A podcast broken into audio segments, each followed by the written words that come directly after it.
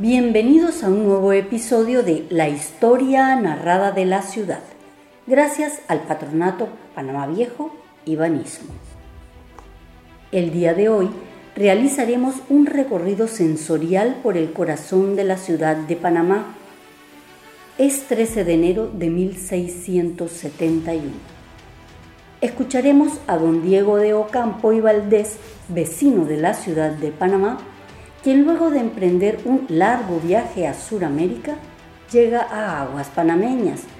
En su trayecto a la ciudad desde la isla de Perico, este mercader criollo nos describe detalladamente el paisaje que observa a la distancia, mencionando algunos importantes puntos de referencia cuyos nombres se conservan actualmente. Una vez en la Plaza Mayor de Panamá, Don Diego se detiene un momento para contarnos todo lo que ve, huele y escucha a su alrededor antes de seguir rumbo a su casa, donde lo esperan sus hijos y su mujer. El ansiado reencuentro con su familia fue breve, ya que, estando allí, se entera de una terrible noticia que podrá tener implicaciones nefastas para la ciudad de Panamá. Hoy, 13 de enero de 1671, después de un largo trayecto a lo largo de la costa del Pacífico, logro finalmente divisar en la proa de mi fragata las islas de Flamenco y Perico, indicando que me aproxima mi destino. Me llamo Diego de Ocampo y Valdés. Soy mercader criollo de la muy noble y leal ciudad de Panamá, y después de cuatro largas semanas en la mar, por la gracia del Señor ya pronto estaré en mi aposento, donde me esperan mis hijos y mi mujer. Sin duda, estar lejos de la familia es uno de los sacrificios más grandes para todo aquel que se dedica al comercio de mercaderías. Es incluso más insoportable que la pestilencia dentro de esta embarcación, pero es una profesión muy lucrativa, gracias a la situación geográfica de esta ciudad. Ya han pasado casi cinco meses de mi partida de Panamá con destino al puerto del Callao. En el trayecto realizamos una escala en Guayaquil, en el Virreinato del Perú. Salí con la fragata llena de bienes de estas tierras como cueros curtidos de vaca y ternera, tablas de cedro bueno, varas de mangle y un pedido especial de loza blanca para un convento en Lima, además de algunas mercaderías de España que adquirí en la última feria de Portobelo, las cuales, me temo, han llegado en franca decadencia. Gracias a Dios, al llegar al Callao, pude rápidamente vender toda la mercancía y con parte del dinero obtenido pude entonces llenar mi fragata con harina de trigo, vino, aceite, cacao, azúcar y otras vituallas para su venta en Panamá. Finalmente, hemos fondeado en las aguas profundas y abrigadas del puerto de Perico. Puedo divisar la ciudad a la distancia, por desgracia, nos hemos visto obligados a fondear a dos lenguas de Panamá y abordar naves más pequeñas para regresar a nuestras moradas, a pesar de que la ciudad cuenta con un humilde puerto en la Ensenada, ubicada detrás de la Plaza Mayor, que llamamos La Tasca, porque al bajar la marea todas las embarcaciones quedan atascadas en la lama, así que no es apropiado para el arribo de embarcaciones grandes. Mientras mi tripulación prepara las mercancías para trasladarlas de Perico a la ciudad, Abordo el primer bergantinillo que se acerca a la fragata, aprovechando que la marea está alta. Así me aseguro de que estaré en casa antes de que oscurezca. Estoy muy impaciente por ver a mi familia después de un viaje tan largo. Cada vez que hago esta corta travesía del puerto a la ciudad, el paisaje de estas tierras no deja de asombrarme. Se trata de una extensa planicie carente de arboleda, únicamente interrumpida por el imponente cerro de Lancón y el pantanoso río Matasnillos.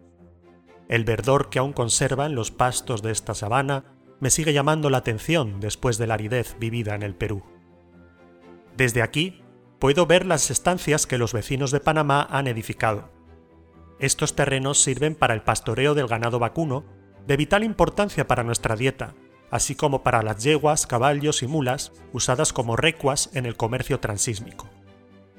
Sigo mi recorrido por la bahía de Panamá y un poco después de pasar la punta de Paitilla, puedo distinguir con más claridad la silueta de esta ciudad, el puente y su matadero, los edificios junto a la playa y por supuesto la majestuosa torre que acompaña a la catedral.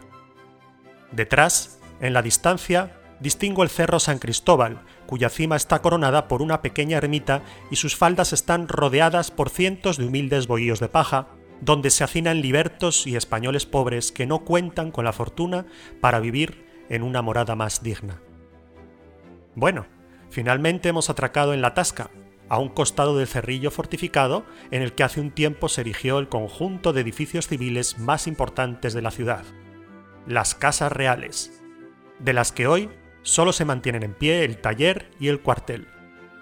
Por la gracia de Dios he vuelto sano y salvo a tierra firme. La imagen con la que he sido recibido es casi la misma que hace cinco meses cuando partí. Continúa el movimiento frenético de mercaderes y sus sirvientes que en esta pequeña plaza del puerto aprovechan la marea alta para sacar los productos de sus embarcaciones antes de que queden atascadas en la lama. Veo canastos llenos de plátanos, yuca, ñame, calabaza, otoe y maíz cargados en los lomos de la tripulación para el abasto de los vecinos. Solo el disonante ruido de las cadenas y grilletes, arrastrados en el suelo por un grupo de esclavos bozales que se dirigen al puerto, irrumpe el griterío de la plaza. Seguramente los dueños del asiento esclavista de estas tierras, los genoveses Grillo y Lomelin, los embarcarán en navíos para venderlos en las villas y minas del Perú. Rápidamente, ese grotesco espectáculo queda atrás y el panorama se transforma. He llegado al corazón de mi bella ciudad, su Plaza Mayor. ¿Cuánto había extrañado esta escena? escucho el bullicio estremecedor de las vendedoras ambulantes, casi todas esclavas o libertas, que ofrecen sus productos a gritos a quien se le aproxime.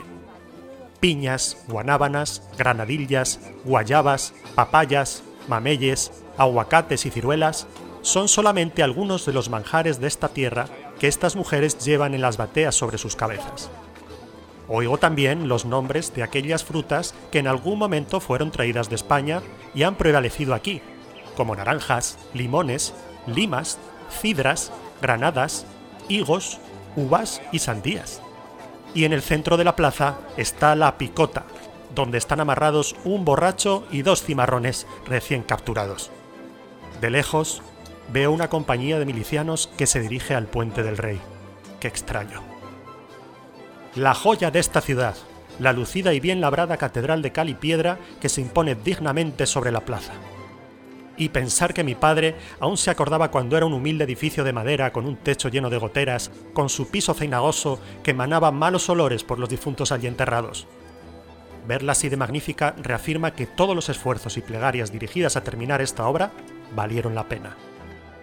Rodeando el resto de la plaza se vislumbran las espléndidas casas de los vecinos más respetados de esta ciudad, todas ellas construidas a la usanza de la vivienda española son estructuras típicamente de dos altos, cubiertas por techos de teja colorada, espaciosos patios abiertos, pisos de canto rodado y algunas inclusive con arcadas que sostienen espaciosos balcones. Aún las tablas de madera siguen siendo el material de construcción más común. Con el pasar de los años ha aumentado el número de casas de cantería. Las plantas bajas en muchas de estas casas han sido transformadas en todo tipo de tiendas y almacenes, utilizadas por los negocios de sastres, herreros, carpinteros y panaderos, por solo mencionar algunos.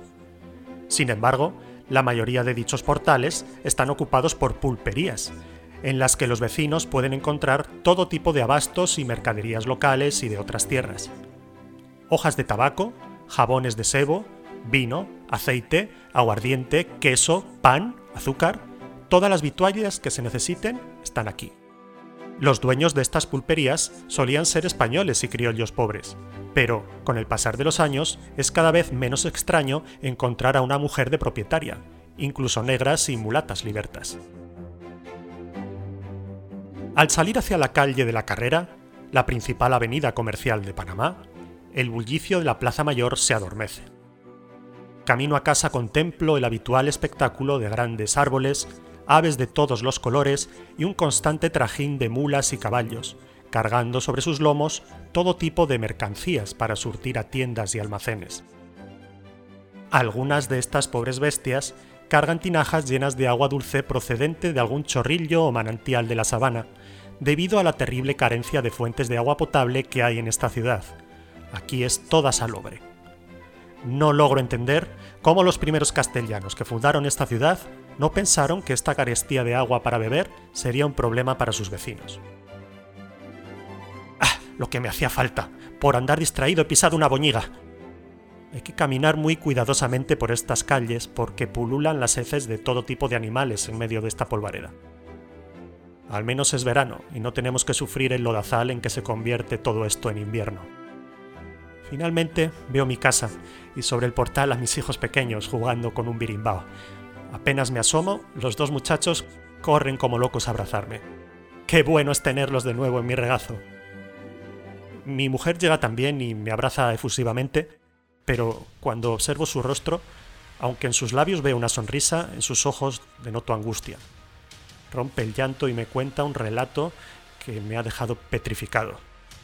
Ha llegado la noticia de que el castillo de Chagres cayó el pasado 7 de enero. Es Morgan que regresa a tierra firme. Atacó el fuerte por detrás, acribilló a la guarnición sin piedad y ni el castellano, el valeroso don Pedro de Lizalde, fue perdonado. En la ciudad ha estado circulando el murmullo entre los vecinos de que Morgan vino a cumplir la amenaza que hizo cuando saqueó Portobelo hace tres años, de que regresaría a Panamá a buscar la pistola y las balas de plomo que le envió el gobernador interino de ese entonces, Agustín de Bracamonte. Se dice que estos perros vienen para acá a saquear nuestras moradas y que ya el reinstaurado gobernador, don Juan Pérez de Guzmán, está preparando el plan de defensa. Que la Virgen de la Asunción nos ampare de estos herejes y proteja esta ciudad. Esperamos que hayas disfrutado de este episodio de la historia de la ciudad. Para más información sobre el sitio arqueológico de Panamá Viejo, accede a nuestras redes sociales o a la página patronatopanamaviejo.org. Hasta la próxima.